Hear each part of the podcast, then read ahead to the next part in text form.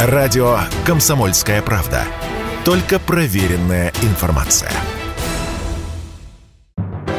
Союзный вектор из первых уст. Здравствуйте, вы слушаете программу «Союзный вектор». Я Екатерина Шевцова. Сегодня в нашей студии официальный представитель МИД России Мария Захарова. И мы поговорим о журналистике, об информационных войнах, о фейках, о России и Беларуси, о нашем союзном государстве, о цинизме западной демократии, конечно, о санкциях. Здравствуйте. Здравствуйте. Когда мы говорим про информационные войны, э, как-то к этому привыкли слово все уже, но мы понимаем, что это на самом деле может даже и посерьезнее, чем было там 5-10 лет назад. Сколько фейков вбрасывается, сколько информации. Сегодня это проблема многосторонняя и не такая одноколейная, как казалось еще даже пару лет назад. А сегодня это, в общем, такой час X, который может превратиться в точку невозврата. Что я имею в виду? Фейк – это не просто дезинформирующая некая материя, это разрушающая материя. Она разрушает и подрывает доверие к средствам массовой информации, к источникам. Она дезорганизует людей, и речь идет не о каких-то небольших группах, а о народе, гражданах государств, общественности и так далее.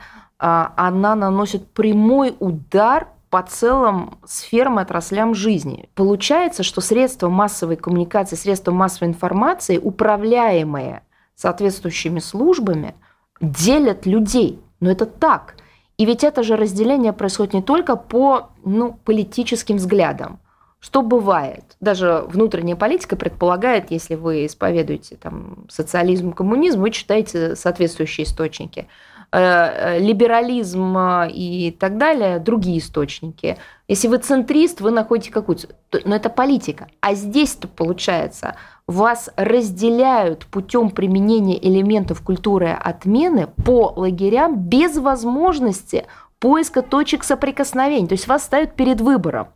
Если ты, условно говоря, за этих, значит, все у тебя должно быть так, и источники ты читаешь, что такие.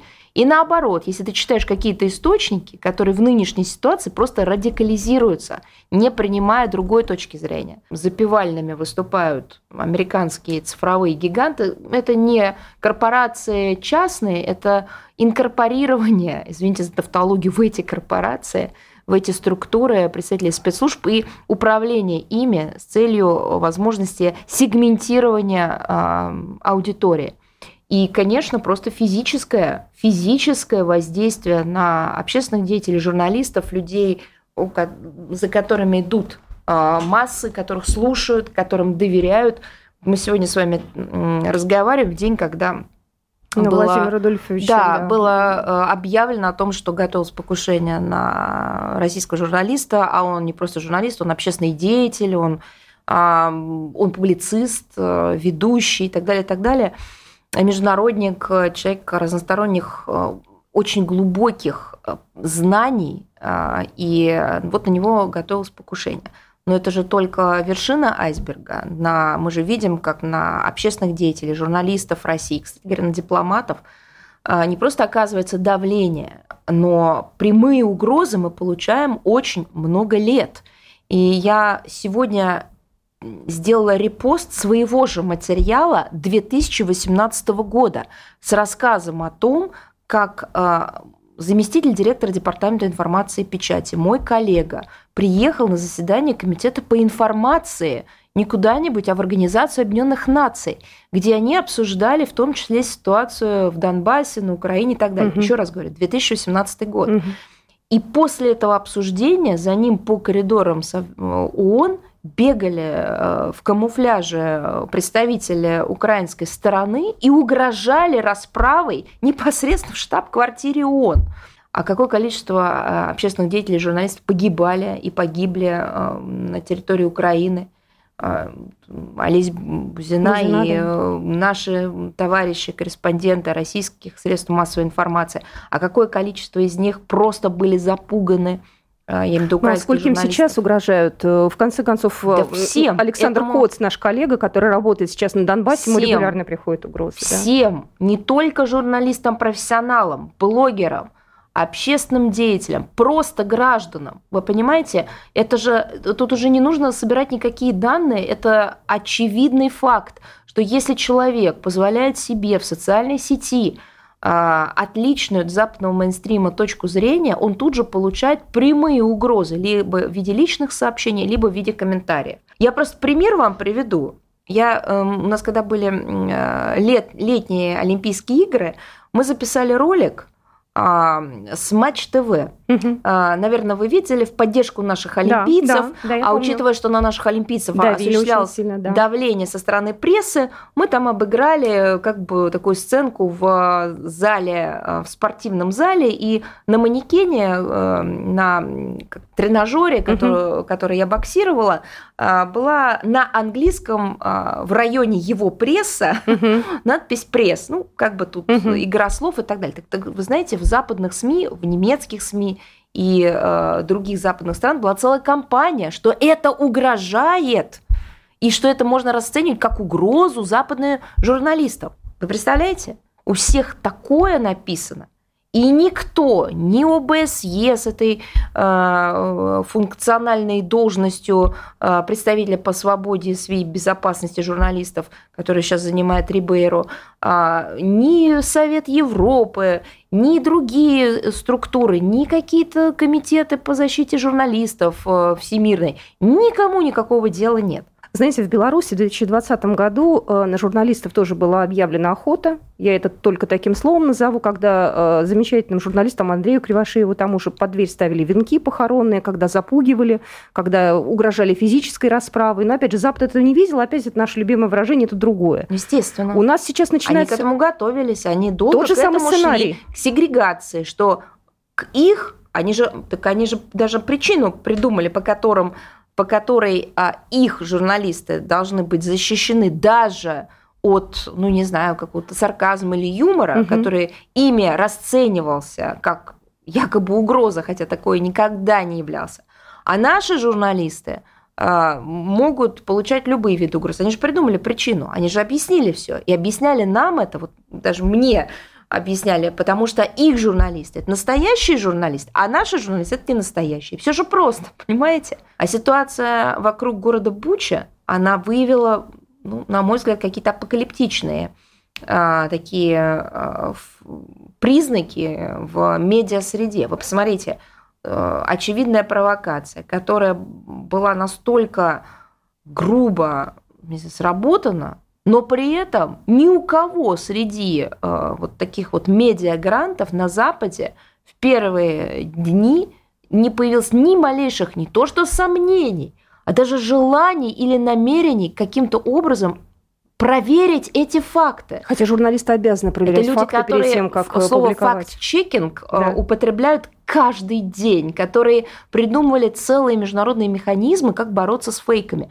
Они даже не задали себе элементарного вопроса, а как и что там могло случиться, если российские войска покинули город уже как там 4 дня, на второй день после того, как российские войска город покинули, вышел мэр города Буча и дал интервью и сказал о том, что город э, возвращается к привычной жизни э, и ни словом не обмолвился ни о каких подобных вещах, а уж он-то должен был, он же все-таки мэр. Угу. Ни одного звонка от жителей города не прозвучало ни в средствах массовой информации, ни в виде записи, комментариев, фотографий с места. Ноль, понимаете? А это и наличие связи, интернета, все это было. Электричество в городе, все было.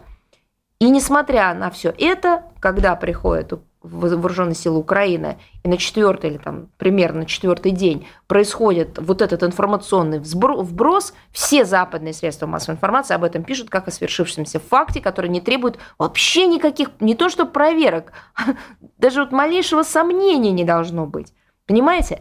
Вот я давала интервью а, западному одному журналисту, и он мне говорит, он мне сказал, ну вот э, Москва сразу, не сразу, причем это вот тоже интересно, он сказал сразу, начала говорить о том, что это провокация, а угу. на самом деле не сразу, потому что Проверим. я очень хорошо помню этот день, это был, когда эта тема начала, так сказать, набирать мировые обороты, это был выходной день, и э, я читаю все эти сообщения, звоню нашим коллегам в Министерстве обороны и так далее, и они говорят о том, что это бред, это не, невозможно, они прекрасно знают обстановку и так далее, что это Я говорю, ребята, идет по нарастающей. Это явно имеет такую просто вот взрывную волну, характер взрывной волны эта информация. Это вброс, но глобального масштаба. Но ведь мы же не сразу начали говорить. А, звонили журналисты, звонили главные редактора различных средств массовой информации наших. Но ведь это же требовало проверки для того, чтобы исключить даже саму такую возможность. Поэтому время у нас на проверку ушло всей этой информации. И дальше были сделаны и заявления, и предприняты конкретные шаги и так далее. Но для них не существует понятия проверки. Так вот, мне этот журналист западный говорит, вы что хотите сказать, что может быть провокация такого масштаба? Я говорю, послушайте, 2000-е годы, начало 2000-х, Соединенные Штаты Америки в Совет Безопасности привели своего госсекретаря Колина Пау, у которых в руках была пробирка с чем-то белым. Чем-то белым. И он рассказывал всему миру, что угу. это как раз и есть свидетельство наличия у Ирака оружия массового поражения. И после этого, несмотря на то, что Совбез усилиями в том числе и в первую очередь России, Китая, Франции не пропускал резолюцию, то есть не давал добро на международно-правовую, угу. э, так сказать, э, вот, легализацию этой операции, Соединенные Штаты Америки развернулись, собрали, как они любят, вот эту коалицию и пошли в Ирак. Напомню, сегодя в нашей студии официальный представитель МИД России Мария Захарова. Мы вернемся буквально через пару минут. Если тебя спросят, что слушаешь, ответь уверенно. Радио «Комсомольская правда». Ведь Радио КП – это истории и сюжеты о людях, которые обсуждает весь мир. Союзный вектор из первых уст – еще раз я всех приветствую. Меня зовут Екатерина Шевцова. Вы слушаете программу «Союзный вектор». Сегодня в нашем эфире официальный представитель МИД России Мария Захарова. Вопрос касаемый санкций. Действительно, и Россия, и Беларусь здесь выступают вместе. Выходить из этого санкционного давления мы будем как, поодиночке или тоже вместе? Ну, мы должны выходить вместе, потому что мы союзное государство, потому что у нас и э, до программ интеграционные процессы развивались, и после принятия уж тем более – ну и потому что а, давление осуществляется с одной стороны и с определенной целью. Беларусь э, с самого первого дня спецоперации активно втягивает в эту историю, обвиняют, э, подтасовывают факты, что Беларусь тоже якобы участвует и так далее. Зачем это нужно делать? Ну, Беларусь вообще давно не давала покоя коллективному Западу. Сколько лет Беларусь живет э, под санкциями? Персональные санкции введены, начиная от президента Беларуси и дальше уже по списку это было задолго до 22 да. и 14 года, не дает покоя то, что государство живет самостоятельно, самостоятельно определяет свой вектор развития, свою экономику, не дает активному Западу, опять же, в первую очередь, натовские структуры и так далее, заниматься моделированием внутренней повестки, так как они делали это на Украине и в других постсоветских республиках, нагло открывая дверь я сейчас под дверью имею в виду вообще всю страну, и просто э, творя абсолютнейшее безобразие, антиконституционные перевороты, заведение там э, своих баз, контроль над экономикой, промышленностью и так далее. Но вот это не дает покоя. Так это же не только в отношении Беларуси, это все страны, у которых есть возможности, ресурсы, геополитическое положение, самостоятельный курс. Все эти страны вызывают крайнее раздражение и постоянное вот э, такое давление по всем фронтам. Вот Венесуэла. Вроде бы, да, объявили войну, ну, де-факто, да, такую, на уже просто выматывание президенту Мадуро. Не такой с точки зрения США президент, ну, другой нужен. Нашли другого, который, правда, не президент, но его объявил Вашингтон президентом. Но это уму непостижимо, но, но это же реальность. Много лет общались с э, Гуайдо, это самозванец, просто самозванец. Как с президентом. Я почему беру эту э, ситуацию? Потому что она очень похожа на концепцию того, что происходило в отношении Беларуси, да, когда взяли Тихановскую, назвали, назвали президент. президентом, прокрутили ее там на, через выборы и так далее, и так далее. Венесуэла, ну, можно было бы, можно было бы подумать, что вот у них такая принципиальная позиция, не любили они Чавеса, а, Мадуро последователь Чавеса, угу. человек, который Чавеса воспитал во всех смыслах этого слова, в первую очередь политическом. И вот они, э, так сказать, по старинке не могут принять а, человека с а, такими чевистскими взглядами. И это принципиально. Ну, это было принципиально до 2022 года, февраля-марта. А потом себя принципиальность, ее как сдуло, как ветром сдуло, она исчезла, как туман, понимаете, как вот роса, когда встал вопрос энергоресурсов и обеспечения ими Соединенных Штатов Америки. Почему Соединенные Штаты Америки так настойчиво и так лихорадочно указывают всем, что модель вот этой самой демократии должна быть только одна? Во-первых, потому что это бесконечная возможность для влияния, оказания э, влияния на внутренний процесс. А во-вторых, потому что их интересует не демократия как таковая, а возможность создать такие инструменты внутри государства, через которые они будут влиять. Все, точка. У них есть модель, по которой отработано годами они влияют на внутреннюю повестку – через неправительственные организации, через, допустим, а, формирование, распределение сил между различными институтами властными. И под эту модель им нужно подгонять государство вне зависимости от любого, даже самого важного компонента или контекста а, развития этой страны. Им все равно, им нужно сделать так, чтобы наложить эту матрицу – на государство, и исходя из этой матрицы дальше уже начать внешнее влияние, а лучше всего вообще управление тем или иным государством. А матрица одна и та же. Придумать несуществующего президента, может и хорошего, может и умного, может быть, кстати говоря, неплохого политика, если бы он пошел нормальным, законным путем, да, законным путем. Но придумать его, наделить несуществующими функциями, выдать за легитимного и с ним вести разговоры о будущем его страны. Рассыпается все в один момент. Куба. Да. Сколько лет находится эта страна под американскими санкциями? А это, вы меня извините, не просто санкции в отношении материковой страны, материкового государства, стра- э, народа, который живет на материке, у которого есть границы с другими странами и возможность со стороны других стран получать какую-то помощь. Это остров. Они же обложили этот остров со всех сторон десятилетиями, оказывая воздействие. Я когда работала в Нью-Йорке, э, регулярно общалась с коллегами по комитету по информации, и очень внимательно всегда слушала выступления кубинских делегатов. Они очень интересные были. Они рассказывали, как осуществляется информационная блокада Кубы. Это было еще тогда, когда соцсети не являлись чем-то таким глобальным, но информационная блокада Кубы осуществлялась каким способом? Путем блокирования сигнала, сигнала, радио, телевизион, вообще какого-либо сигнала. Представляете? То есть это не просто финансы, продовольствие, опять же, невозможность для Кубы поставлять свои товары и так далее, и так далее. Но это в том числе и информационная блокада. Куба выжила. Вот Соединенным Штатам Америки при Обаме а, понадобились под занавес его президентства некие достижения на международной ниве. Он Когда же получил в... же Нобелевскую премию. Мира, да. Мира. Да, да, да. Где достижение, где прорыв? И нужно было этот прорыв обеспечить с точки зрения логики его команды. Это же цинизм высшей марки, высшей марки. Жизни людей, которые формировались поколениями в условиях санкций. Это санкции, которые не снимались даже в условиях э, чрезвычайных ситуаций. Куба, вы знаете, бывают чрезвычайные ситуации, связанные с климатическими особенностями, географией, тайфуны и так далее, ураганы и так далее. Никогда эти санкции не снимались, ни при каких условиях, только усиливались.